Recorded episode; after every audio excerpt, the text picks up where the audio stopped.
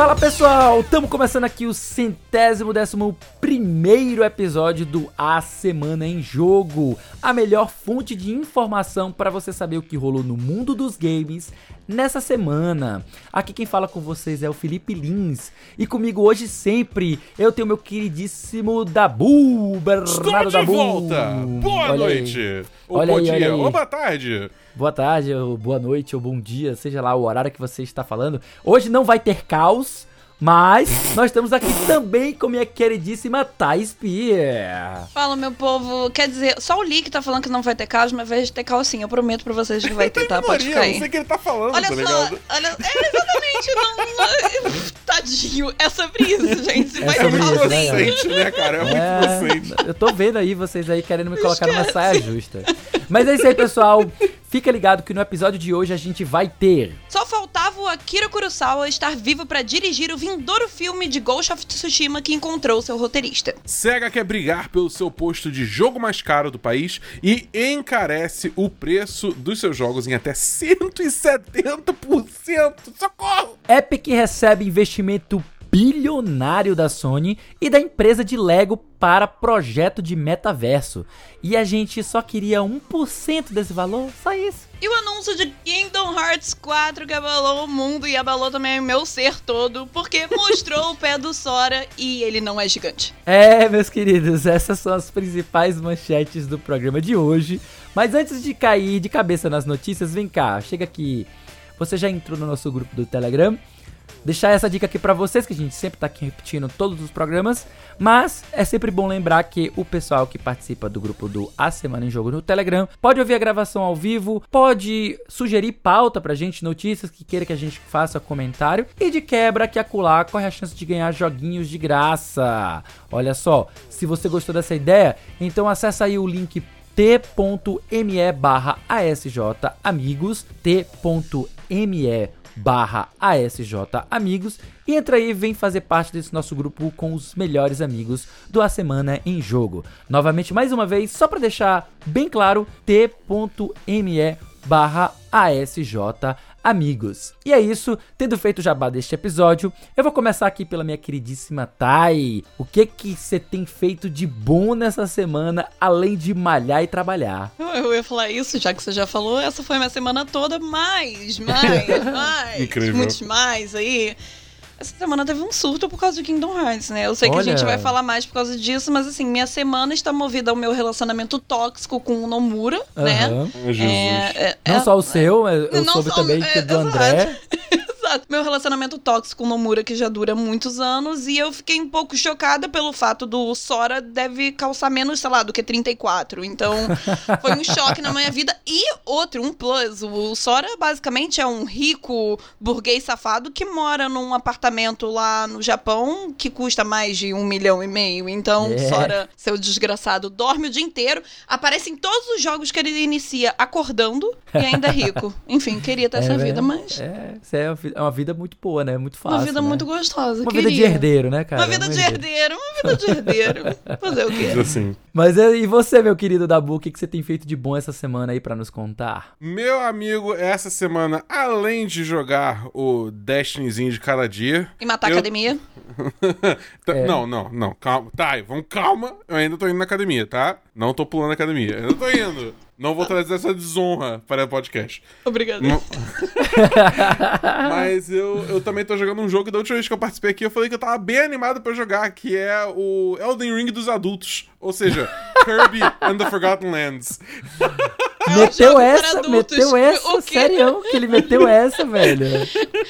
Ô, Dabu, como é que era a frase? Era os jogos pra quem tem nome sujo. É, exatamente, Sujo no Serasa, é. exatamente. É, os adultos terminaram de brincar, agora chegou a hora daqueles que tem o nome sujo no É, Serasa. exato. Exatamente. E, cara, que jogo divertidíssimo. Ele é fácil, ele é fácil pra porra. É tipo assim, você nem precisa tentar direito com esse jogo.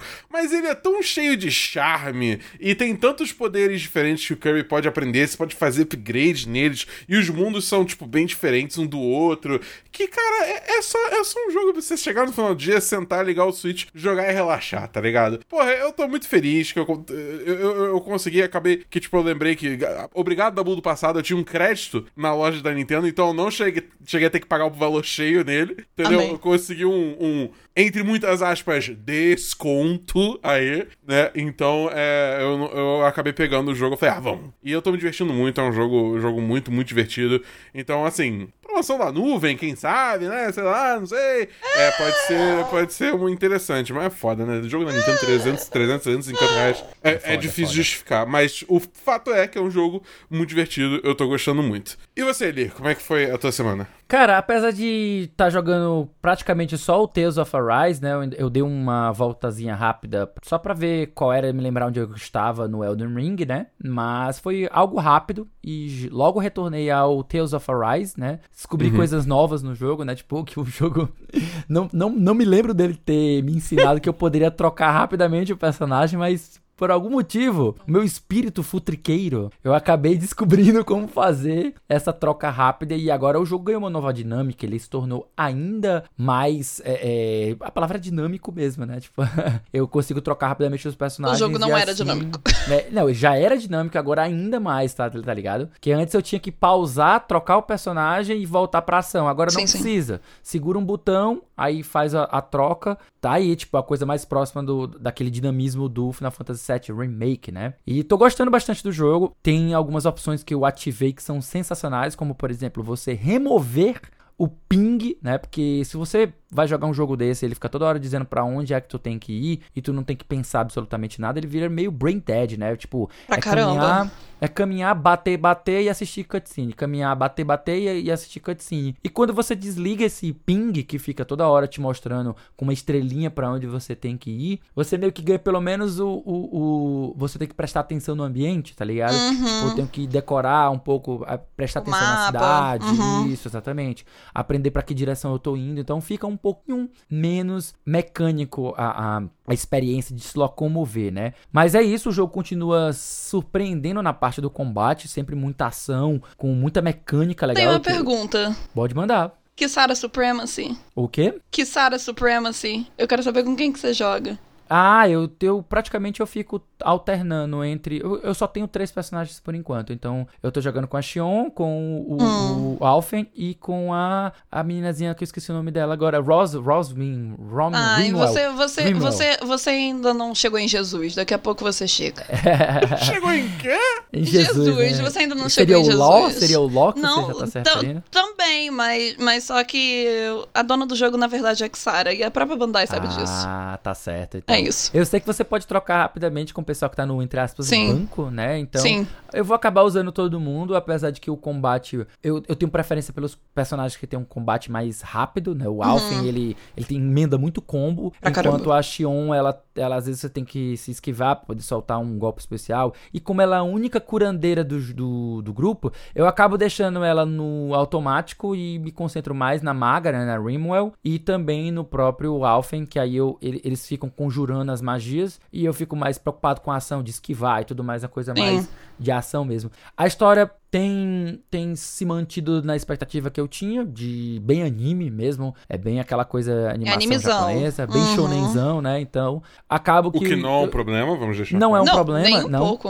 Não nem é um, um problema nem um pouco, mas é aquela coisa, você tem que manter as suas expectativas em xeque. Se você espera algo mais profundo, algo mais deep, né? Aquela coisa mais filosófica, não. Mas ele não deixa de ter os seus ensaios, né? Ele, tipo, de, de, de, de ter as suas críticas social foda, né? Porque, enfim, é um ambiente que você está falando de um povo oprimido por outro, né? Então você tem. Você toca no aspecto de, de, de déspotas, né? De pessoas que, que são. É, é, que, que tomam aquele lugar e dominam e oprimem as pessoas daquela, daquela cidade. Então, meio que você tem esse diálogo que o jogo ele traz para você refletir um pouco, né? E até mesmo é o mote dos diálogos dos personagens e tudo mais, sabe? Mas é isso. Eu queria aproveitar e dar dica pro pessoal que durante essa semana que agora que você está ouvindo esse podcast, começando do dia, salvo engano, dia 13 ou foi do dia 12 até o dia 21, salvo engano, desse mês de abril, tá tendo promoção especial lá na nuvem tá? Alguns jogos com até 40% de desconto, que já é um preço muito bom em cima dos preços muito bons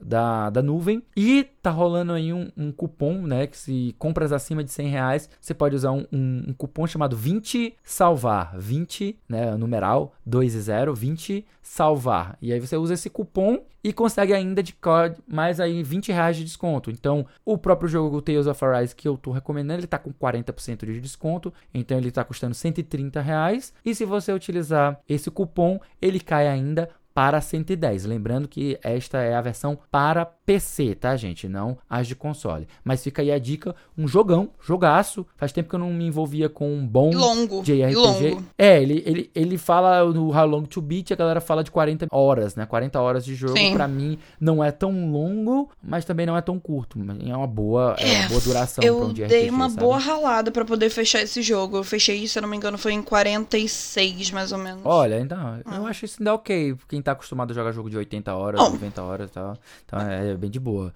Mas é aquela coisa, né? Estamos aí, eu tô jogando no hard pra me desafiar. É isso aí. Mas ele tem possibilidade de você diminuir a dificuldade. Tem, ele tem uma dificuldade ainda mais difícil e tem uma dificuldade super fácil para quem só uhum. quer passear. Então tem para todo tipo de gosto, fica aí a recomendação Tales of Arise. E é isso, pessoal. Vamos encerrando esse, essa apresentação aqui e vamos para o nosso primeiro bloco da semana em jogo.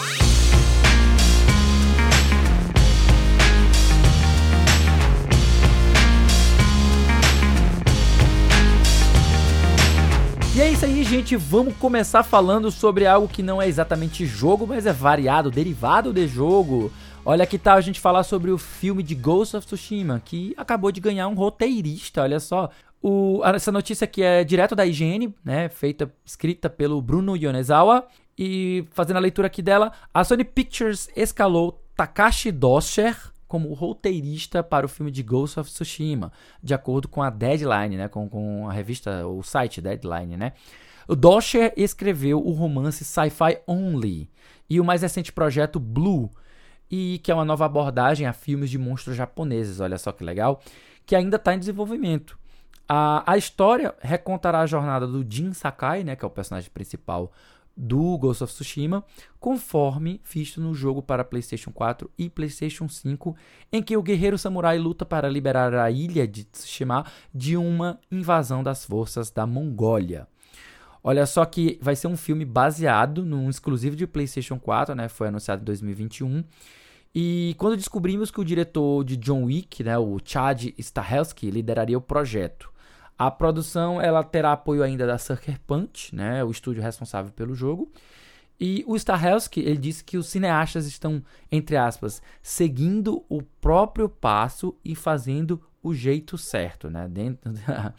Estamos trabalhando muito próximos né, aos desenvolvedores do jogo para ter certeza que vamos acertar, o que é ótimo, né? Para o ponto de vista aí da galera que é mais purista, né? E aí, meus queridos, como vocês reagem a essa notícia? Vocês estão empolgados? Vocês curtiram o Ghost of Tsushima? O que, que você achou da boa do joguinho? Cara, vou ser bem sincero, o Ghost of Tsushima não encantou que nem encantou o resto da internet, não. Eu comprei, eu comecei a jogar, eu acho que, tipo, com algumas horas, assim, eu, tipo, já meio que larguei o jogo, não voltei mais. Entendeu? É... Não sei, é, é, não, não, só não me encantou por não sentir muito sei lá, não, não me pegou o combate e tal. Mas, tipo, dá pra ver que tem uma história ali que vale ser contada. E, tipo, o próprio jogo tem uma pegada muito cinemática, assim, entendeu? Então eu acho que é o tipo de coisa que daria certo para traduzir em um filme, principalmente se você for realmente puxar mais desse lado de, de, de cinema japonês clássico, né? Uhum. Como a gente brincou no início do Kurosawa e tal. É... Tenho medo, porque, enfim, a gente, por mais que projetos recentes como Sonic, pelo, pelo que estão falando de Halo também, estão é, meio que começando a mudar essa trend. A gente tem Arcane de ano passado, né? Obviamente também. Estão é, começando a mudar essa trend de, tipo, projeto baseado em videogame ser fraco. É, tá quebrando esse estigma, né? Muitos anos aí de trauma, né? então, então eu ainda tenho um, um pezinho atrás. Mas eu acho que, tipo assim, principalmente se for um filme que, tipo, eu, eu duvido que seja o caso. Eu, eu realmente acho que não vai, que não vai ser o caso, mas se eles realmente abraçassem essa, essa identidade mais, mais tradicional de filme japonês, entendeu? Realmente, porra, cara, faz o filme em japonês com legenda, entendeu? A gente teve aí, pô, Parasite, Round Six, um bando de, de, de, de produtos do é, Oriente fazendo sucesso, pessoal assistindo, mesmo não sendo falado na língua inglesa, entendeu? Pô, imagina se o filme abraçasse isso também e puxasse mais pra esse lado. Ia ser incrível, mas eu, eu acho pessoalmente que não vai acontecer. Eles vão meter um, um, um inglês americano aí na, na ilha de, de Tsushima. Tsushima, né? rapaz, É, É, é Tsushima ou Tsushima, tanto faz, tanto faz. É, é, enfim. É, é, eu, eu não sei, eu tenho, eu tenho um pé atrás. Eu acho que tem potencial, muito potencial, inclusive, mas eu tenho um pé atrás. é, E é isso que eu tenho a adicionar ao assunto. Essa é a minha finalização. Eita, rapaz, é massa. Estamos vendo aí um filme que se inspira nos filmes japoneses e nós teremos um filme americano baseado em um filme que se inspira nos, no jogo, jogo, um jogo, um jogo. no jogo que se inspira em Esquizofrenia. filme japonês, né? Tipo, meio esquizofrênico, mas o que, que você acha sobre Maluquice. isso? O que, que você pensa? Você assistiu o Sonic novo? Vocês assistiram o Sonic novo? O que, que você Sim. achou aí, Thay? O que, que você tem a, a falar sobre essa notícia também? Eu acho que a proposta é totalmente diferente, né? Eu não vou nem entrar em assunto de, de Sonic, porque é uma proposta totalmente diferente que mescla ah, bastante CGI com figuras que realmente não existem, né? Aham. Coisa que em Tsushima, por assim dizer, tem. O jogo já foi pensado em cima do cinema samurai. Né? Aham. É, ou seja, os Sete Samurais, é Twilight Samurai. Então já tem toda essa temática, toda essa fotografia, toda essa direção pensada nisso. Então ele já é um filme super adaptável por começar por aí. Tipo, um jogo super adaptável pra cinema, no caso, porque você já tem a cinemática toda dele, literalmente pensada no cinema japonês. Mas tem mim. referência pra puxar, né? Não, é o, não é nem referência, é o jogo inteiro. É, Aham. isso, daí não, não- isso daí não é nem. Não me preocupo quanto a isso. Quanto eles falaram quando eles iam adaptar, eu não fiquei preocupada com esse ponto, porque é uma história super adaptável, é super palpável. Não é, por exemplo, você pegar um, um assunto totalmente real que cabe só pra jogo ou cabe só pra anime e trazer, por exemplo, pra um live action. Eu não acho que esse seja o caso do, do Ghost. Eu acho que super vai casar e super daria certo. Minha preocupação é o seguinte: eu tenho dois pontos, um positivo e um negativo. O ponto positivo é que a gente tem um excelente filme chamado O Último Samurai. Só que, o que que acontece? A proposta do Último Samurai é a gente tem essa mescla de culturas. Já no Ghost, o que me preocupa é que ele não passa por essa mescla de culturas. Então ele se passa todo, literalmente todo, entendeu? No no Japão, por assim dizer, tipo, na parte do, dos, dos Oriente, lá da vida da Ásia no geral. Então, você não tem essa, essa, essa ligação, por exemplo, com a América do Norte, América Central, ou Américas ou Europa da vida.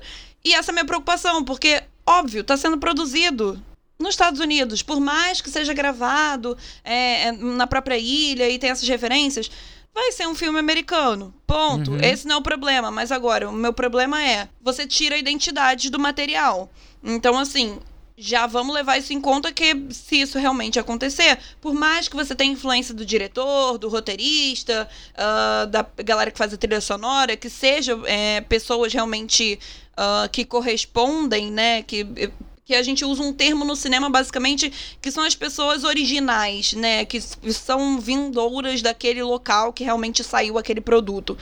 Mas assim, eu acho que a margem pra dar certo é muito grande, mas eu acho que vai depender muito, vai ser uma linha muito tênue entre o ficar monótono e o ficar interessante. Então eu acho que isso vai depender exclusivamente da direção, porque o roteiro de Ghost, de Ghost eu gosto.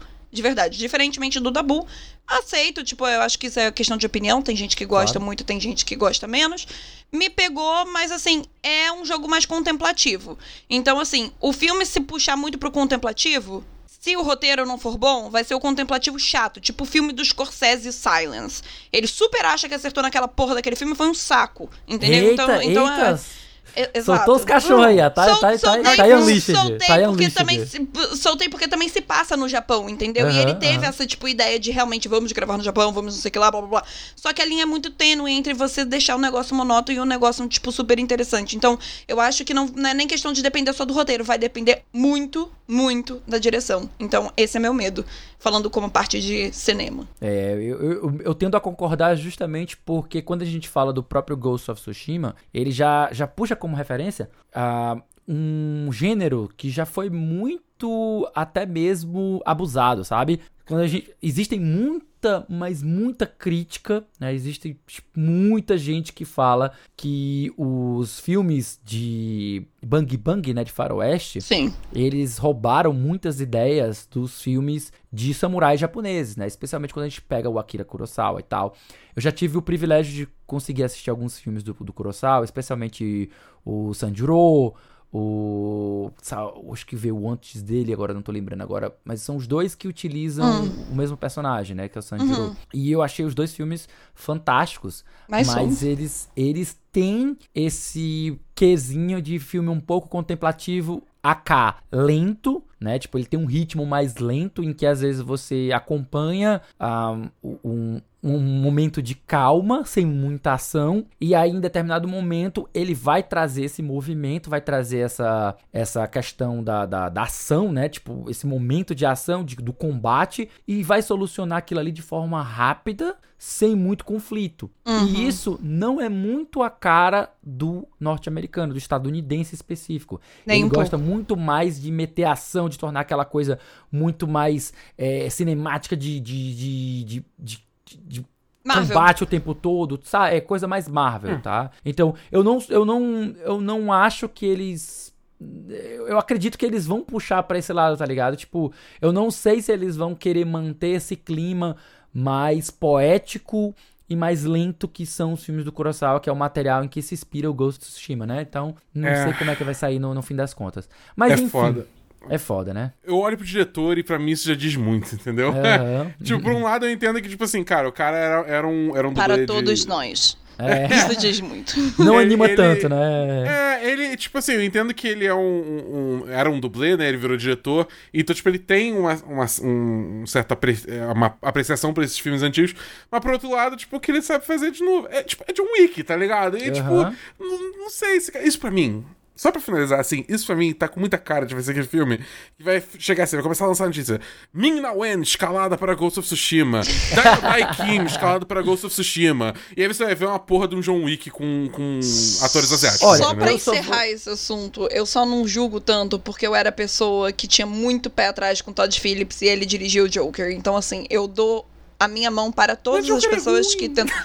Não, olha Nossa, só. velho. Eu é. vou encerrar por aqui antes É, que o Joker não é ruim, mas olha só, o Todd só fez copiar o. É, Eita! mas olha só, ele saiu de Hangover. É, tá certo, tá certo. Mas assim, de qualquer maneira, é uma situação um pouco preocupante em relação. Eu só tenho um, um- um ponto positivo, que é que, como o próprio Ghost of Tsushima ele, ele, ele alterna entre um samurai e um ninja. Né? Então a gente pode ter esse equilíbrio de cenas de mais ação, ele nos momentos ninja, né, de mais combate, e aquela, aquele momento de aquele, daquele combate mais entre aspas, mais lento e mais comedido que é muito típico de samurai, mas não sabe, a gente não sabe como é que vai ser a direção que eles vão dar, a gente só tem como esperar aí. Mas sabe o que Aguardando é próximos foda? capítulos. É meio foda mesmo, mas sabe o que é foda mesmo? O que é, é Hum. revoltante pra caralho que dá medo do futuro? É o aumento Jesus. dos preços, cara. É o aumento dos preços que a gente tá vendo acontecer aí. E a SEGA acabou de fazer um aumento escandaloso no PC.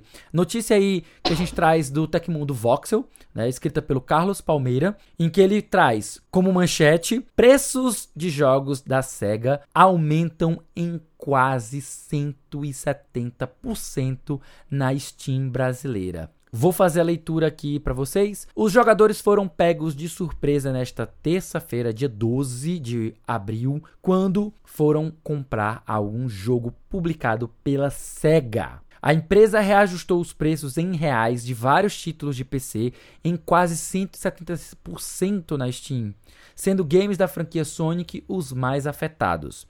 De acordo com o site SteamDB, né, DB de database, que acompanha a flutuação de valores da loja virtual, Sonic Mania custava R$ 37,00 de 3 de fevereiro até ontem, dia 11, por exemplo.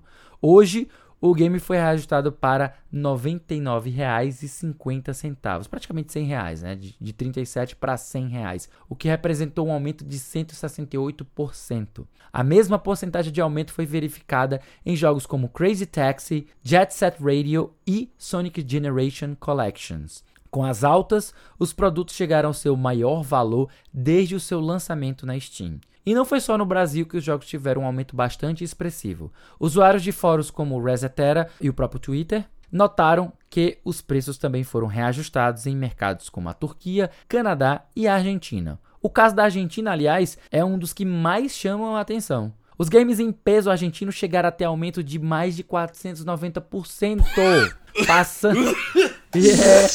Reação esperada, reação esperada, reação esperada. Passando de 330 pesos para 1950, que foi o caso do Sonic Lost World.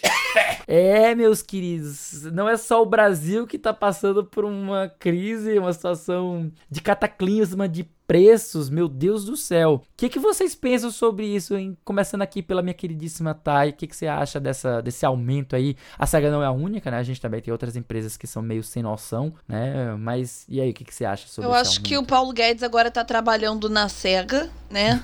Eu acho que a gente tem que explanar isso. E o segundo ponto é que, caralho, são jogos. Brother, é jogo?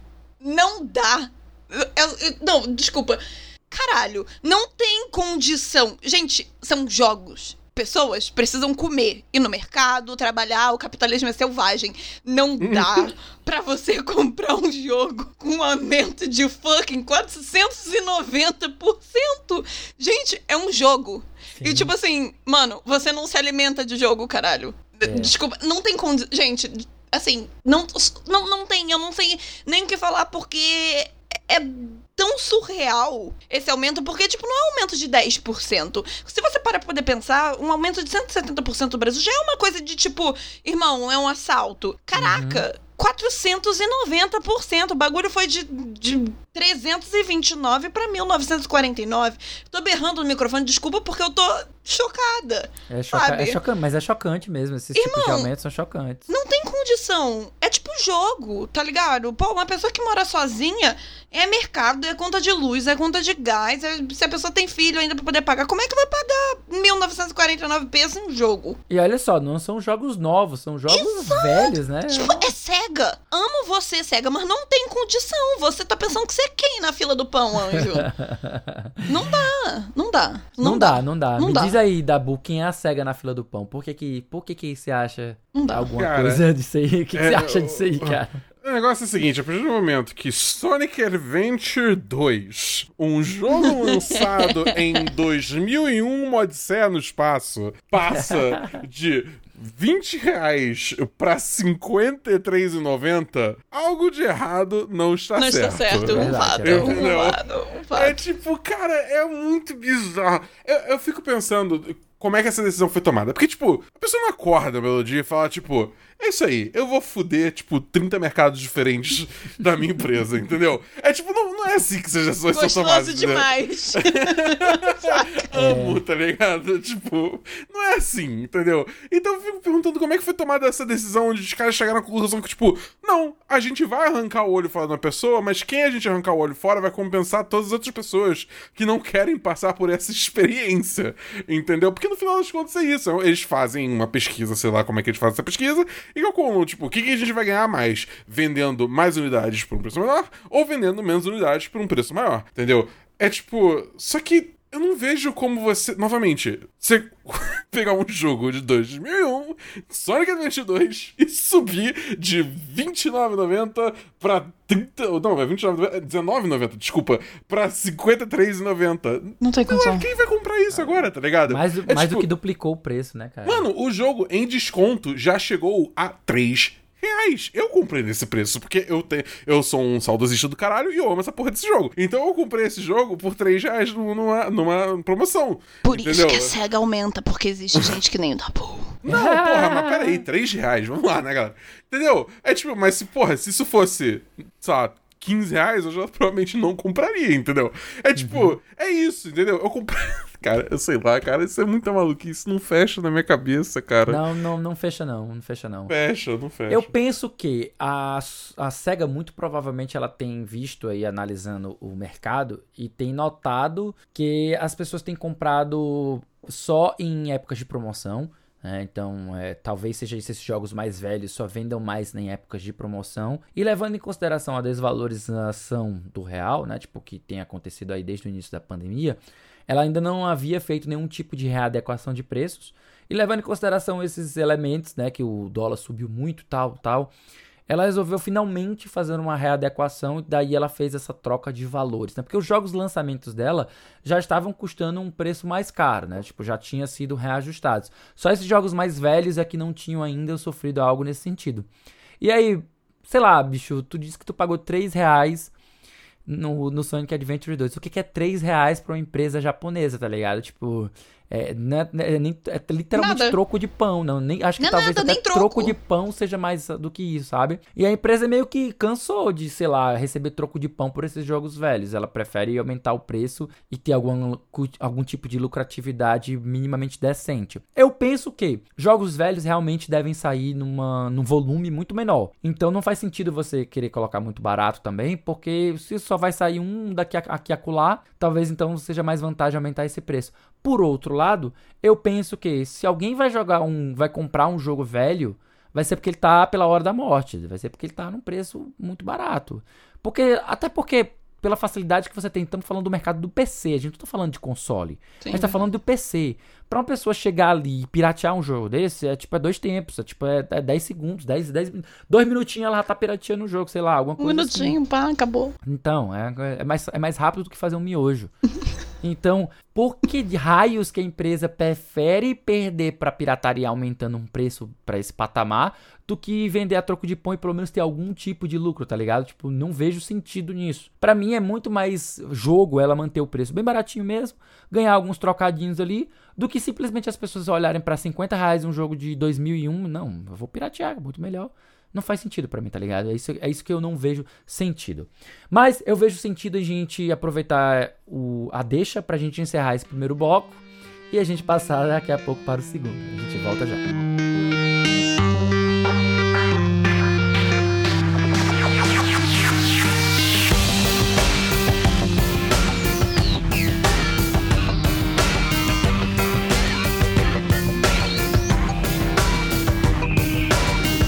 Voltando aqui para o nosso segundo bloco da Semana em Jogo, meus queridos. A gente abre esse segundo bloco com uma notícia que a Epic Games recebeu um investimento bilionário da Sony e olha só, da Kirkby. É Kirkby, tá? Para não confundir com o personagem da Nintendo. Kirby. Não é o Kirby, é o Kirkby, né? Notícia do Bruno Incrível. Magalhães Barbosa para Tecmundo Voxel. Vou fazer a leitura aqui para vocês. A Epic Games, empresa responsável por Fortnite e pela Unreal Engine, recebe uma nova rodada de investimentos bilionários da Sony e Kirkby, a empresa mãe por trás do grupo Lego. Olha só, olha só. Olha só essa reviravolta da história aí.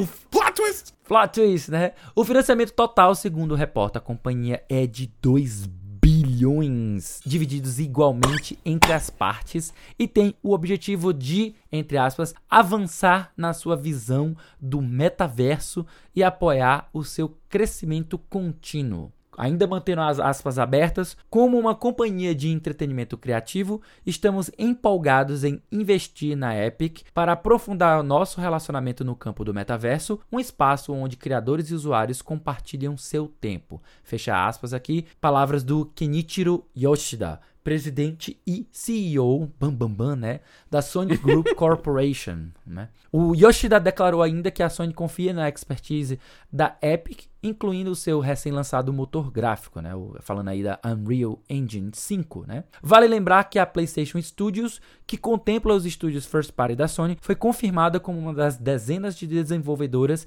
que já trabalham com a Unreal Engine 5 atualmente.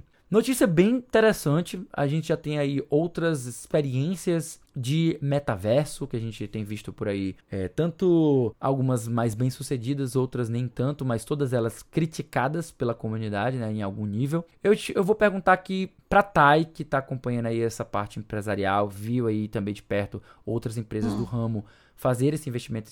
A gente vê aí a Ubisoft, a própria Konami também já anunciou investimentos em NFT, metaverso, essas coisas estão Meta, né, interessados cara? nisso, né? Estão interessados nisso. Qual a tua visão sobre essa, esse investimento e sobre a- esse, essa ideia de metaverso? Cara, primeiro, Sony investe em mim também. Eu tô disponível se você quiser investir esse valor. Pode ser Meu bem mais baixo. é- É, inclusive muito mais baixo, não precisa ser isso tudo. E segundo que, cara, parece que a gente tava conversando, tipo, ontem sobre isso. Óbvio que os investimentos só vão aumentar, porque a Sony, bem ou mal, vendo isso tudo acontecer com a movimentação da Microsoft no geral, a aguinha bateu no bumbum, né? A aguinha bateu no bumbum. É, eu- eu acho que é o melhor termo que pode ser usado nesse momento. Então, assim, como, como que a gente vai, pelo menos ali, ó, chegar perto do bumbum do, do- da Microsoft? Porque lá do lado não vai Que chegar. papo é esse? Como que Saca? você está indo, gente? Calma aí, calma É aí. porque é mais fácil de, de- do, do que começar a en- entrar em termos super complicados pra galera É. entender. Então eu acho que isso daqui foi uma jogada, tipo, master, ultra suprema do, do- da Sony num geral, pra poder tentar, pelo menos ali, se equiparar ou de repente chegar próximo a um valor de mercado, sabe? Tipo, como empresa num geral. Porque isso daqui não é investimento pontual. Uhum. Isso é investimento para vários outros projetos. Sim. Tipo, vários, uma porrada. Sem contar que os próprios exclusivos da Sony, em parceria, por exemplo, com a própria Square Enix, que a gente vai falar, sua grande ma- maioria já usa sistemas Epic. E, por exemplo, a Sony já vindo isso, isso já me faz pensar em exclusividade ainda mais com parceria na Epic. A gente já tá vendo Final Fantasy VII Remake já saindo por causa de Epic. Então são parcerias que, se a gente parar pra poder pensar, já andam lado a lado ali firme. A partir do momento que você colocou mais dinheiro, parceiro, você é meu amigaço, chega aí, vamos dividir mesa. entendeu? Então eu acho que foi tipo uma coisa pra poder fortalecer ainda mais os laços que eles já tinham, entendeu? E pra pra poder trazer tipo mais, sei lá, mais peças pro jogo que a Sony de repente perderia, como exclusividade, como por exemplo, sei lá, software ou tipo uso de várias outras coisas que a Microsoft, cara, a Microsoft já já se supre sozinha. Então ela já É. veio com um arsenal gigantesco. A Sony tava precisando correr atrás. Ela era quem tava precisando correr atrás. Então acho que essa jogada junto com a Epic Games e esse investimento bilionário não passou disso. É, quando a gente para pra fazer a leitura, tipo, com mais detalhes, né? Tipo, que foi 2 bilhões divididos entre as duas empresas, então, tipo, cada uma deu 1 bilhão, né? Exato. E isso muito provavelmente veio pela compra de ações. Então fica claro que a Sony ela tá querendo entrar nesse mercado de metaverso e tá encontrando aí na Epic uma parceira para realizar essa empreitada, né? Então a gente vê aí também se aliando a Lego, que é uma marca muito forte. A Lego foi uma coisa, foi, foi um plot, é. foi o mais surpreendente pra mim, na, na real, nisso tudo. Foi tipo, Lego foi... E é muito capaz que ela faça frente a outras iniciativas que já estão aí no mercado, como por exemplo o próprio Roblox, né? Que já foi por si mesmo alvo de muitas denúncias recentemente de exploração de trabalho infantil, coisas que são meio cabulosas, né? Pra É, caramba. Qual a tua visão sobre isso, Dabu?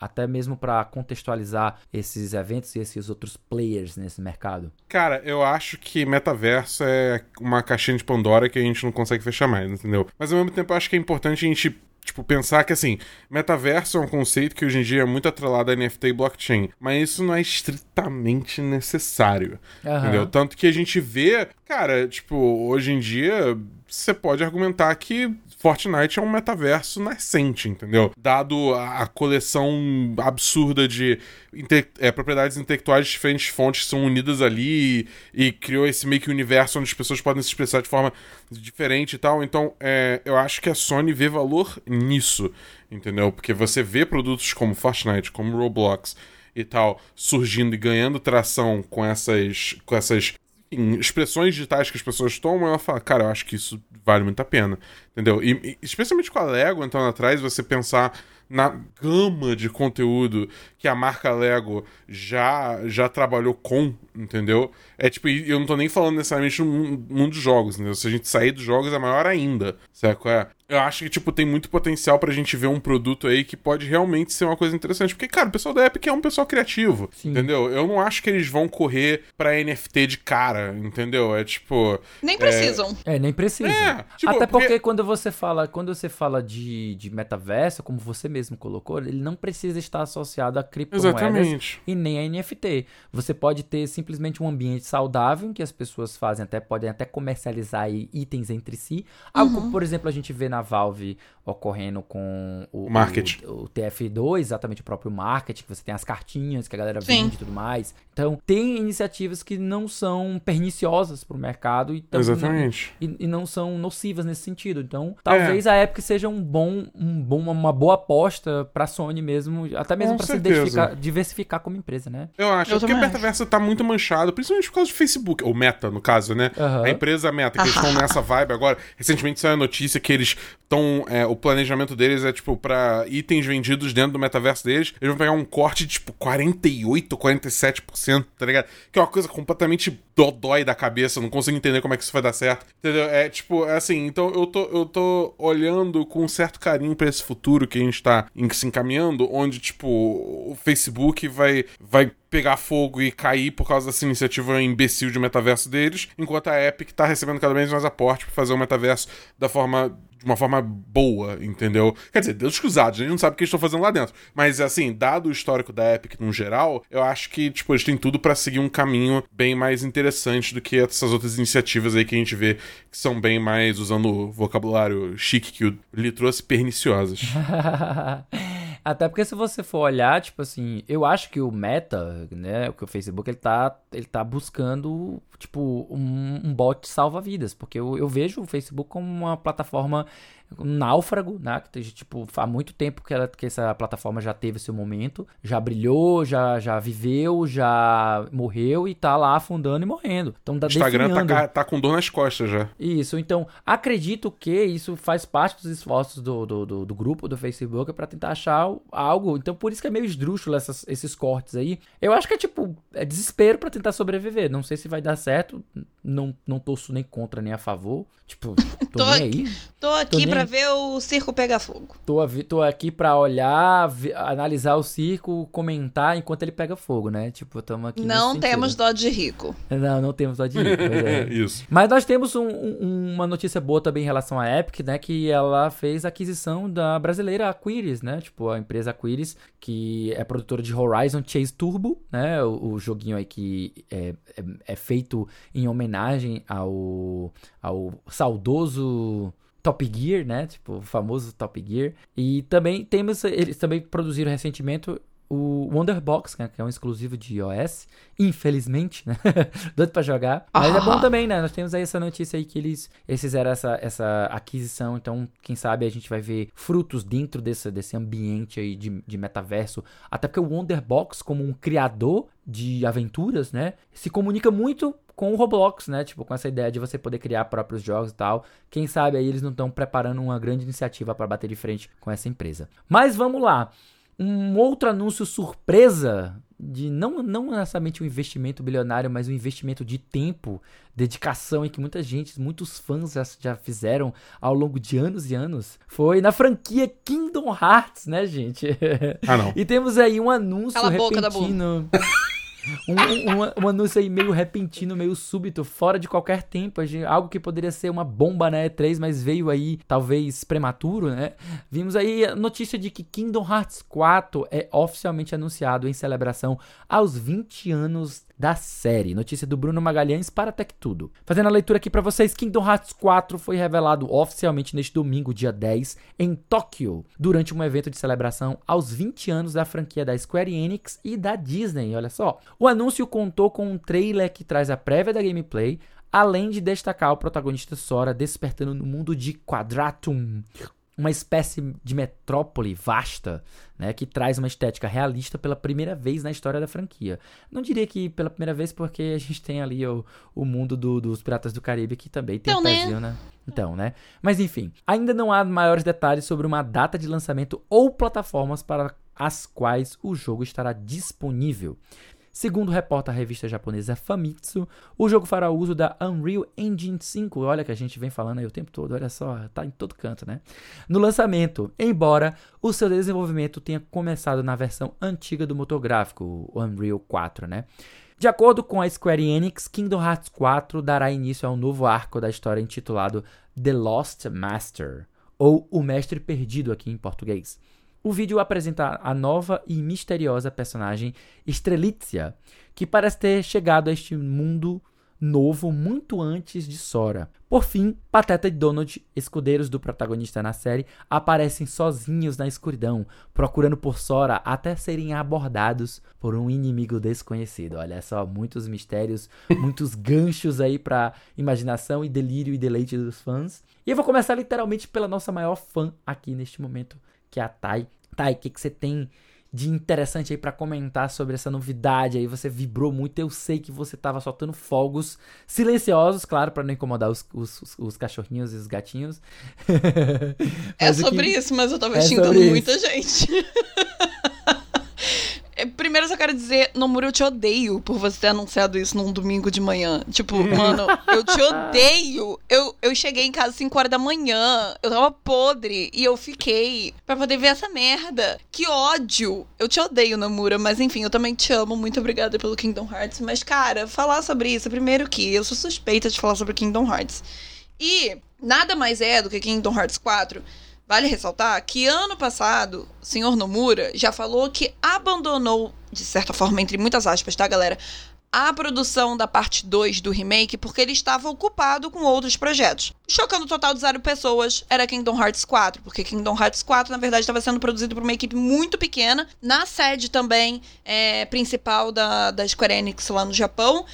Só que o homem não estava dando conta de fazer tudo, então ele ficou só com a direção criativa da parte do remake, parte 2, e foi voltar os esforços para o Kingdom Hearts 4, porque ali é onde ele viu que ele poderia colocar o Versus, ou Versus, que nunca saiu. e é nada mais isso. Gente, olha só, para quem finalizou Kingdom Hearts 3, sabe, era óbvio que vinha aí.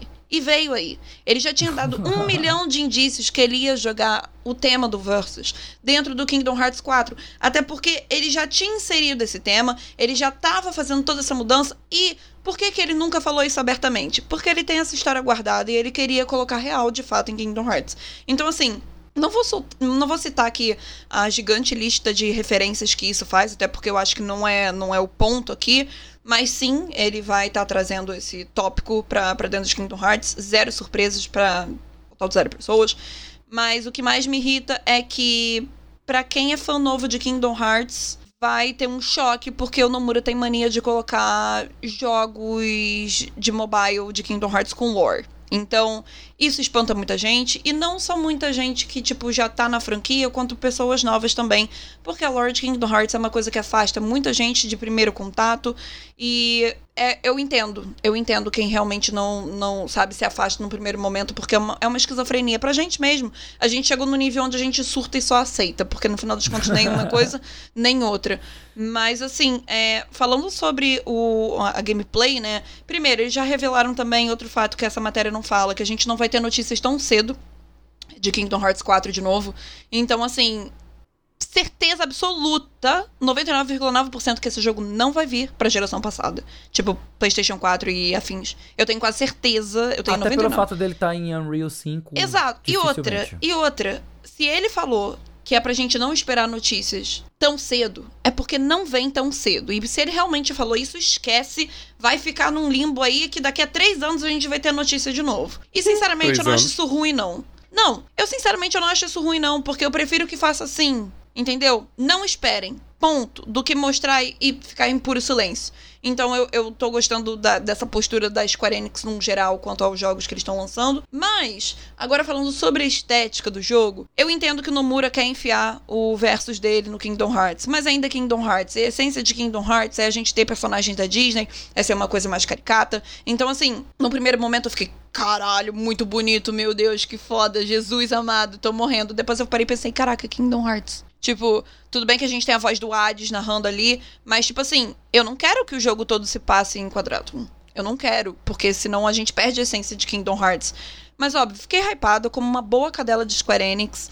Não tem como, não tem como. Eu estaria mentindo se eu falar que eu não fiquei hypada. Mas eu tô meio com o pé atrás de onde isso vai parar, sabe? Olha, a primeira visão que eu tive do Kingdom Hearts 4, eu disse assim, não, ué, não ia acabar no 3? Sendo que aí realmente, a, apesar de não ter jogado o 3 ainda, não tô enrolando para jogar o 3, porque enfim, a vontade não tá muito alta, né? Porque eu ainda tenho que aparar algumas arestas em relação ao Birth by Sleep, em relação ao o que se passa depois, aquele que saiu pro 3DS, me, o Dream Drop Distance. Dream, isso, isso, isso, isso, isso. O Dream Drop Distance, ainda tenho que ler a lore do, do Kai. E Pelo a amor de Deus, tu é Mobile ainda, a mobile preguiça, ainda que cara, saiu. é- eu, eu sou eu sou meio assim, eu não gosto de deixar um serviço pela metade. Estava lá eu em 2002 com o meu primeiro PlayStation é, da vida, né, que foi o meu PlayStation 2 que eu comprei Uhum. com o meu suado dinheirinho do, do meu trabalho como professor de inglês. Estava lá o Caio, fanzaço de Kingdom Hearts, tinha lá o seu Kingdom Hearts 1 original e ele disse: "Lee, pode jogar aí enquanto você não destrava seu PlayStation 2". Olha só. Então, antes Amigo de mesmo verdade. Antes mesmo de destravar, lá estava eu jogando um jogo original, olha só. E joguei o, o Kingdom Hearts 1, apesar de, de ter me encantado na época. Hoje, eu olhando pra trás e vendo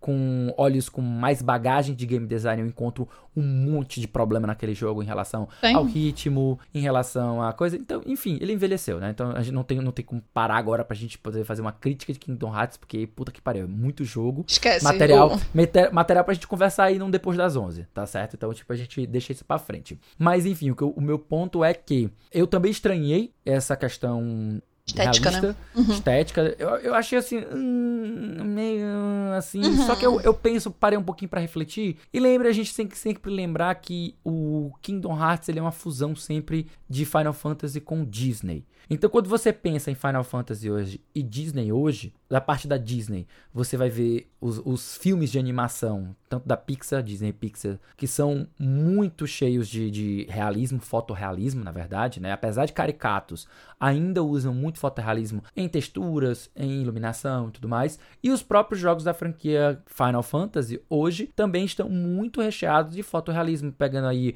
o Final Fantasy XIV, Final Fantasy XV, o Final Fantasy vindouro aí que é o 16, você vê que tem até o pr- o próprio 13, né? Também tem muito disso de texturas, de tecidos, de, de ambientes, é, iluminação, tudo com muito realismo. Então não achei tão assim fora de lugar você ter esse quadra, esse quad, quadratum, né? Quadrato tão fotorrealista, apesar de que é bizarro você ver o Sora com um pé normal e não com aquele formato caricato. E cabelo de gente, Nomura anos 2006. Mas o que eu tô te falando é que, tipo assim, mundo por mundo, tudo bem se passar no quadrado, sabe? Porque é um mundo mais realista dentro Sim, do sim, universo sim. de Kingdom Hearts. Então, até aí tudo bem. Mas, tipo, já pensou se for um jogo todo dentro do quadrado porque o Nomura realmente quer colocar a história do Versus ali dentro? Aí eu já É. acho que, tipo assim, hum, Mas já, já são muitas é, é, já são muitas ilações e muitas previsões e teorizações pra em cima caramba. de, em cima de pouca coisa que foi mostrada. Então é melhor a gente segurar o hypezinho aí, porque como você falou, vai demorar um bocadinho. Vai, exato. Dabu, você tem algo a comentar sobre o, sobre o jogo?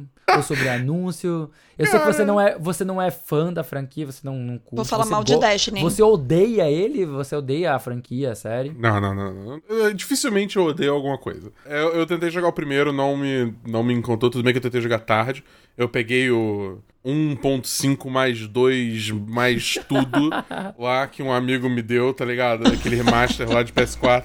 Tentei jogar e não, não, não deu certo. Eu acho que eu cheguei. Eu cheguei a passar do mundo do Tarzan e eu falei, tchau. Nossa. Você chegou Chega. muito tarde na franquia da Bull. Nossa, Não, é, é, pois é, não, não deu, não deu. Eu tentei, eu cheguei com o coração aberto, que Disney e tal, só que. E eu tinha, jogado, só. eu tinha algum conhecimento de Final Fantasy também. Mas olha só, por se tratar de uma nova, um novo capítulo, é, passando dos eventos que foram é, encerrados com o 3, talvez o 4 seja uma boa porta de entrada. E eu, ach, e eu acharia, eu, eu até recomendaria, se tivesse, pudesse cons- ser um consultor do Nomura, que ele faça esse título da maneira mais aberta possível, sem, sem fazer tantas referências ao que aconteceu no passado, porque ele permite que novos fãs entre na franquia agora sem se preocupar em jogar toda aquela bagunça que é o, entre aspas, capítulo, a era anterior, né? Tipo, esse arco anterior que a gente viu aí na. na O Melody foi pra passados. isso, gente. O Melody Pois que, é. que saiu foi tipo um recap total. O jogo é todo Melodyzinho de, de memóriazinha, porque literalmente tiveram que colocar umas fasezinhas, umas lutinhas, mas é todo recap. Pois é, e, e eu te pergunto, não te anima essa nova, essa nova fase da franquia pra você chegar e conhecer, ou talvez você já tenha, tenha desistido? É, não, acho que esse bonde aí já zarpou, eu não tenho muita, muita fé que eu vou voltar nele, não. Sei lá, cara, eu vi, que, eu vi o trailer, porque, tipo, tá todo mundo falando sobre, eu, eu gosto de participar desses zeitgeists, assim, na internet, né? Eu vi o trailer, é tipo assim, cara. Eu não sei. É, eu entendo que essa é parte do ponto, mas parece que a alma da coisa sumiu, entendeu? É tipo, eu olhei pro Sora e eu fiquei tipo, cara, Sora para mim, beleza, tem umas coisas contra gameplay, mas eu sempre achei o design do Sora muito interessante porque ele é uma fusão muito boa dos estilos da Disney com o, o, o estilo de Final Fantasy, entendeu? E aí eu vi esse trailer novo e falei, caralho, é o Cloud vestido de Sora, tá é, Não, atenção, é o Nomura de 2006. Porra, Ponto, aquele cara. cabelo é o Nomura. Não, é, é o Nomura. Não, a gente é não o tá Nomura. Falando, a gente não tá falando é, do não, design. É eu não vi essa foto especificamente, entendeu? A gente não está falando do design do Nomura de 2006. A gente tá eu tô falando, falando do, Nomura do, pessoa. Da pessoa. A pessoa Nomura pessoa. Como ele se veste, qual cabelo que ele usava ali em 2006. Então deixa Era mais isso. claro ainda como Kingdom Hearts é uma coisa pessoal dele. É algo muito autoral e muito do coração dele. Tipo, olha só, coração. ele, lar ele largou Final Fantasy por causa de Kingdom Hearts, gente. Exatamente, cara. É, é, tipo, é, uma, é, o amor da vida dele, a obra da vida dele. Ele deve encarar como o maior legado que ele vai deixar para as gerações futuras. O então... Tada já tá como desesperada. Puta que pariu, Nomura, vou ter que gravar mais cinco músicas, três músicas em língua diferente, brother, eu não aguento mais. Chega! Chega! É, sei lá, eu não sei. Eu, eu, eu, tipo, eu entendo que tá todo mundo animado, mas eu, de novo, esse bom desarpou, entendeu? Eu tentei, eu tentei, eu dei uma chance honesta. Depois, depois que eu terminei, que eu, tipo, que eu desisti do primeiro, ainda tentei ir pro segundo. E mesmo assim eu não, não, não, não rolou, entendeu? Aí o 3 eu nem tentei. Eu vi aquela gameplay pra mim, tipo. Beleza, óbvio que eu imagino, né? Tipo, que tem mil e uma refinações para funcionar melhor, mas o, o cerne ainda é muito parecido, entendeu? E eu olhei assim e falei, ah, tá bem, tô, tô ok, entendeu? Mas sei lá, vamos ver, vamos ver o que acontece, entendeu? Vai, vai que na hora que lança o jogo. Por exemplo, eu não tava dando nada para esse Lego Star Wars novo. Eu já tô considerando, entendeu? Pegar uma promoção, por exemplo. Sabe qual é? Tá todo mundo falando tão bem, tá tipo, tá, tá, enfim. É, então, o futuro a gente vai ver o que acontece, entendeu? Vai, vai, que, vai que Nomura conquista o meu coração. Cuidado, no olha, é, olha, olha, é olha, olha, Cuidado, Cuidado ele é, é tóxico. Ele é tóxico, ele é tóxico. Mas é aquela coisa, né? Se fosse se a gente esses, esses debates que a gente vai travar, até gostaria depois de, de, de puxar um DDO pra gente fazer essa, esse exercício, essa brincadeira de teorização aí e tal, e de expectativas e até mesmo de, de experiências pessoais, né? De fala conversar um pouco sobre essa parte mais pessoal de cada um com a franquia do Kingdom Hearts. Mas é algo que a gente deixa aí para outro momento.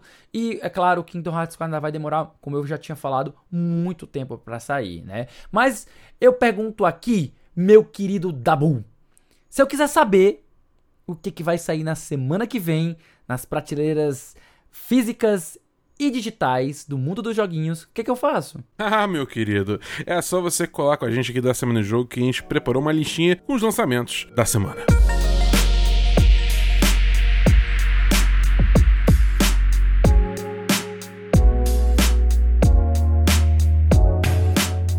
Gente, do dia 18 a 24 de abril, a semana que a gente pega aqui como foco, nós temos apenas três jogos de maior impacto ou de maior relevância, claro.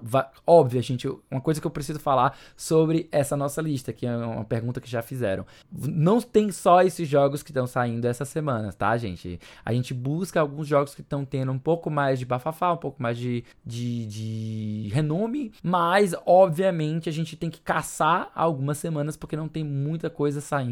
E, obviamente, a gente tem outras semanas que a gente tem que deixar algumas coisas mais de nicho de lado, porque sai muita coisa, sabe? Então, essa semana agora, do dia 18 de abril até o dia 24, a gente tem saindo apenas três jogos que a gente conseguiu aqui, de certa forma, com um pouco mais de atenção, até da própria mídia, né? Nós estamos saindo aí para o Nintendo Switch no dia 20 de abril, Star Wars The Force Unleashed, um jogo aí... Um pouquinho atrasado só. Um pouquinho atrasado, né? Mas antes tarde do que mais tarde, como dizem. Né? antes tarde do que mais tarde, é um, é um ponto. Um action adventure aí da queridíssima série Star Wars chegando aí enfim, para o Nintendo Switch esse porte aí, né? No dia 21 de abril nós temos chegando aí Chernobyl Light, né? Uma fusão do nome Chernobyl mais Light. Eu não sei como isso, é, que ideia meio maluca, mas Posta. é isso. E, e não é a primeira vez que ele é lançado, é a versão aprimorada, é o Enhanced Edition, né? Um jogo de survival saindo para PC, PlayStation 5 e para Xbox Series X. Agora né? sim. Agora, Agora sim, agora sim. sim. Agora vai. E olha, eu peço até desculpa por a gente não ter encontrado nada melhor, mas a gente tem aí no dia 22 de abril. Tentou. Out, olha só. Out of the Park Baseball 23, né? O 23, pra quem quer manter aí o inglês. Este jogo de gerenciamento de esportes para todas aquelas três pessoas que são fãs do esporte de beisebol aqui no Brasil.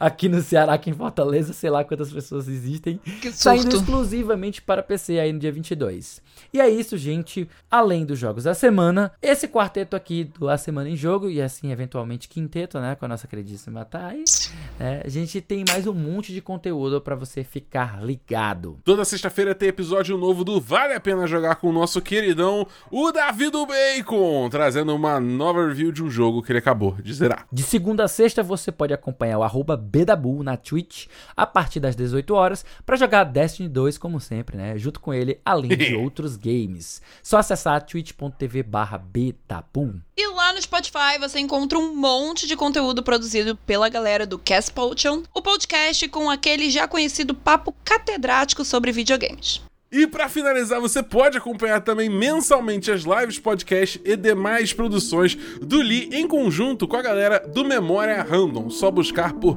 Memória Random com M no RAM nas plataformas de podcast, na Twitch e no YouTube também.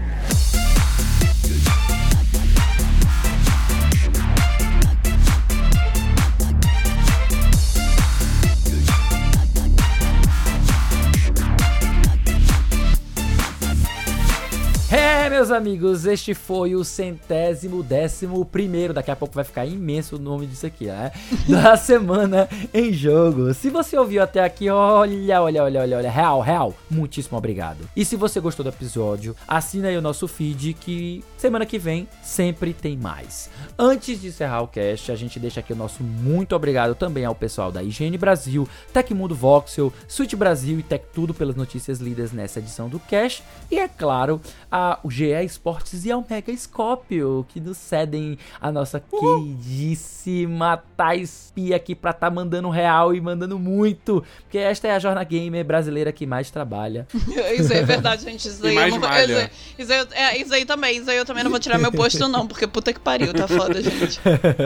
Deixamos aqui também o convite para quem quiser entrar novamente, a gente deixa aqui novamente esse convite no nosso grupo do Telegram e trocar uma ideia mais direta aqui com a equipe da Semana em Jogo, basta acessar o link t.me barra ASJ Amigos. Estaremos esperando vocês por lá. E para finalizar, que tal seguir a gente nas redes sociais? Vocês me encontram no Twitter como arroba Lee. E vocês também podem me encontrar lá no Twitter no arroba tai, T-H-A-I, ponto ou underline. No Twitter é underline, tá? Spear, S-P-I-E-R-R. Para surtos de tudo, principalmente da Hailey. É isso. Eu tô no Twitter, na Twitch, no TikTok e no Instagram como arroba BEDabu. É isso mesmo, o Dabu aí tá na porra toda. TikTok, isso? TikTok, É, rapaz, todo canto, todo canto. TikTok. Mas é isso aí, meus Parece queridos. que eu sou jovem. Jovem, É, é, muito jovem, exatamente. TikTok é rede de jovem. jovem. É. Mas eu não, eu sou velho, eu sou cansado, eu tô sem mana. Eu sou o velho Sem mago sem mana. E a gente se vê na próxima semana. Tchau, tchau, pessoal. Valeu. Meu Tchau. Deus do céu, socorro, tchau. Socorro, tchau.